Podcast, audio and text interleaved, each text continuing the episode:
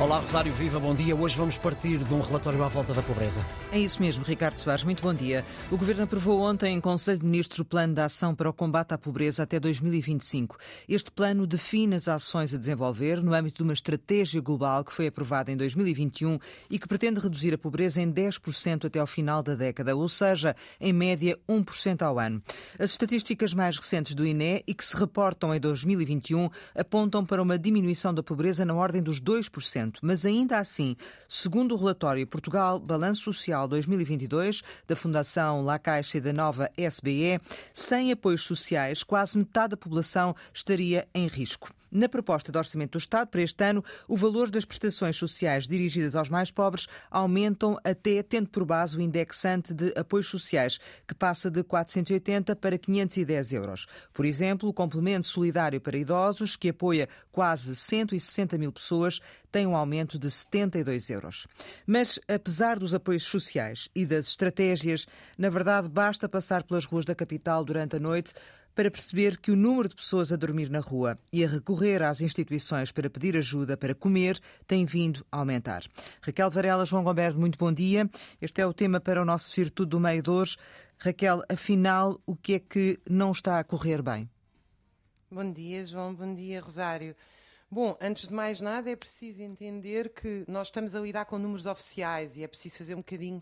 E um bocadinho atrasados também, mesmo as estatísticas do INE, não é? Portanto, as últimas Sim, são de 21. Não, mas uhum. A questão é que os números oficiais, o INE faz um trabalho, para mim, extraordinário em Portugal, mas usa metodologias oficiais. Uh, muitas delas que vêm da OCDE, da União Europeia, etc. Todas as metodologias são discutíveis. Nós, para calcularmos oficialmente uh, a pobreza em Portugal, utilizamos Estamos com dificuldades em ouvir a Raquel. Vamos avançar, se calhar. Raquel, estamos com dificuldades em ouvir-te. Eu ia propor uh, passarmos ao João a palavra e voltávamos depois a ti, está bem? Até já. Uh, João, a mesma pergunta. O que é que não está a correr bem, do teu ponto de vista? Raquel, estávamos a falar da questão das estatísticas.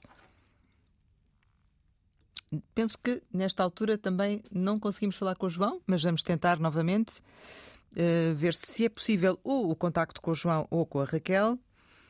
Raquel, agora sim, já é possível? Ok, Raquel, vamos eu... tentar agora novamente, Raquel. Sim, dando continuidade ao teu pensamento. Se. Nós estamos a ouvir-te bem e já estás no ar e, portanto, dando continuidade ao teu pensamento, falavas-nos, uh, falavas em concretas estatísticas e do como são esses os dados que apoiam esta matéria da, da pobreza. O que eu quero dizer é que para definir um pobre utiliza-se uma metodologia que é 60% do rendimento mediano por adulto equivalente, ou seja, pessoas que vivem com cerca de 700 euros, e que para a OCDE, eh, mais do que isto, eh, quem vive com salário mínimo já é considerado de classe média. O que é que eu quero dizer com isto? Que nós temos muito mais pobres do que metade da população porque eh, se nós formos utilizar outro tipo de metodologias, se as pessoas têm casa própria, se as pessoas conseguem só com o seu salário ehm, fazer face às suas despesas fundamentais, que as humanizam, não é só as pessoas estarem vivas uh, com calorias que as mantêm vivas. Por exemplo, questões fundamentais como acesso a proteína de qualidade, ou seja, carne e peixe, que é fundamental eh, aos músculos, ao, ao cérebro, tudo. Uh, quanto a mim, também acesso à cultura. Não se pode utilizar um, um, um rácio de pobreza ou uma, uma metodologia de pobreza que remonta ao século XIX, quando nós, entretanto, há uma revolução industrial, há várias revoluções industriais pelo meio, eh, e, portanto, porque é que hoje nem todas as crianças têm acesso à cultura e aprender um instrumento musical, por exemplo?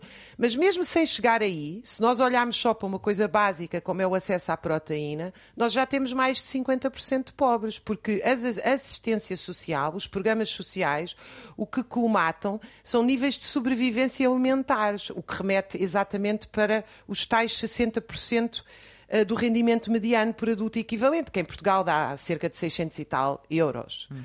João, já que te conseguimos agora ter connosco, eh, é preciso intensificar esta ajuda a montante, ou seja, ao nível do emprego, da habitação e de outros fatores, para além das prestações sociais?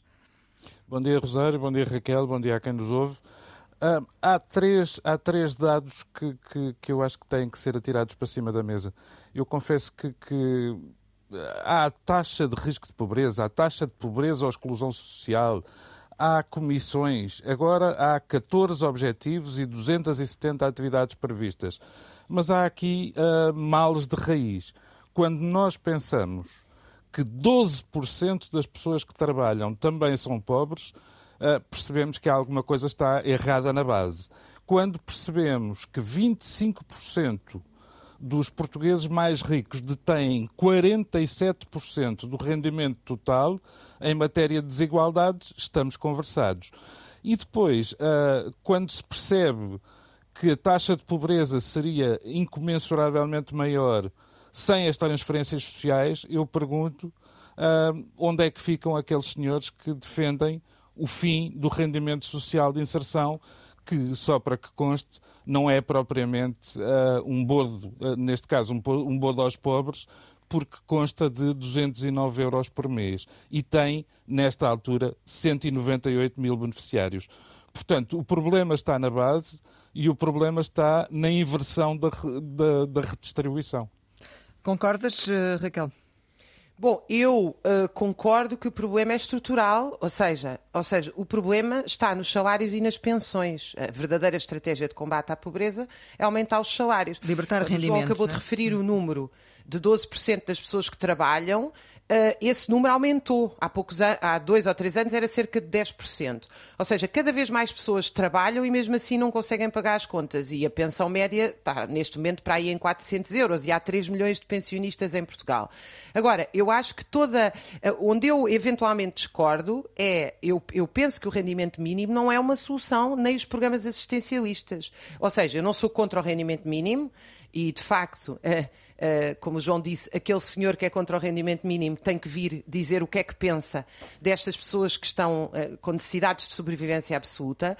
Agora, evidentemente que não passa por programas assistencialistas. Ou seja, eu, eu, sinto sempre que nós temos uma visão, encarnada, aliás, em Marcelo Rebelo de Souza, que não acaba com a pobreza, vai dormir com um, os mendigos uma vez por ano. É uma coisa da ação católica.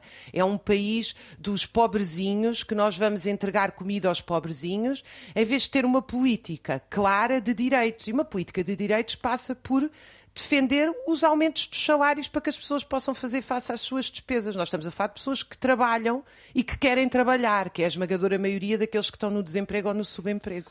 Uh, João, a sensação com que se fica é que, uh, apesar de que as metas de um médio de 1% ao ano parecem pequenas e, e, por outro lado, o que se constata quando realmente se caminha pelas ruas à noite é que parece que depois uh, estas estratégias que são apresentadas não têm consequências. É, é isto assim? Eu penso que sim, penso que sim, até por, até por uma questão que é esta. Se o, o objetivo é em 2030 ou até 2030 ter uma redução de 1% ao ano, aquilo que se vê é que este plano que começou a ser definido em 2021 o tal plano que agora tem 14 objetivos, 270 atividades, que quer potenciar o emprego e a qualificação como fatores de eliminação da pobreza, promover a integração plena dos jovens adultos e por aí fora, até a média de, de, de sucesso ou de êxito desse plano está a ser uh, francamente baixa. Relativamente ao que disse Raquel, é evidente que, de um ponto de vista ideal, uh, o que nós devemos é procurar uh, a alteração da estrutura. Mas até lá, pelo menos, mantenha-se, uh, se quisermos, o assistencialismo. Queria só acabar com uma frase que nos dá a ideia da perenidade deste programa, de, deste problema, perdão. houve alguém que disse: enquanto houver um português sem lar, um português sem pão, a revolução continua. Não sei se tem a ideia de que foi o professor Oliveira Salazar que disse isto. Portanto, já lá vão uns anos e parece-me que o problema ainda não está solucionado. Raquel, a acrescentar alguma coisa? Mas Depois desta frase. Salazar é que não ajudou mesmo a solucioná-lo, não é? E essa frase, mais ou menos, foi dita pelo mundo inteiro. A questão é quem é que luta efetivamente para uh, que toda a gente tenha pão e muito mais que pão, não é? Porque o ideal pois as palavras, é, as palavras valem o que valem, Raquel, e, e no entanto... Mas as ações valem mais, não, João? Com certeza, com certeza. E, e ditas, e ditas num, num contexto também substancialmente diferente. Raquel Varela, João Goberno, obrigada pela vossa participação hoje no Virtude do Meio. Regressamos para a semana. Tenham um bom fim de semana. Daqui a pouco em podcast.